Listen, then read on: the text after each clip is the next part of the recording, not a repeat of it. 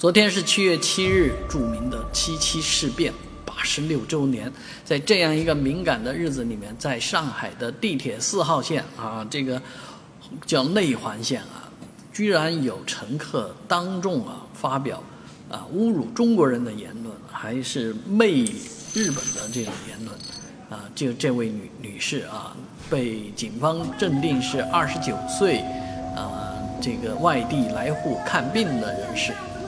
这个人确实说的话非常的让人气愤，以至于坐在他对面的十九岁来沪务工的小青年呢，举起手机拍，啊，拍的过程当中，这人越讲越来气，越讲越越激动，所以呢，以至于上来抢夺十九岁拍摄者的手机，然后这个被这个拍摄者呢一个压压身啊，那个锁喉啊压住了他，说你冷静一点吧。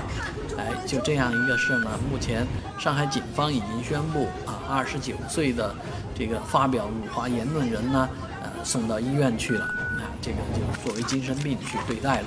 而拍摄者啊，则被警方拘捕。啊，这个事情网上舆论一片哗然。啊，这个事儿到底该怎么做啊？明明是对方抢夺自己的这个。手机以至于动动起粗来啊，打起架来啊！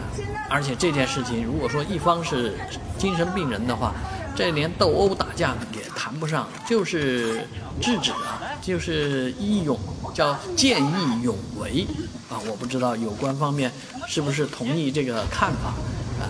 我相信在这个网络上，大量的人都认定这个十九岁男孩是见义勇为。啊这样的事情到底该不该呃重新来论证一下呢？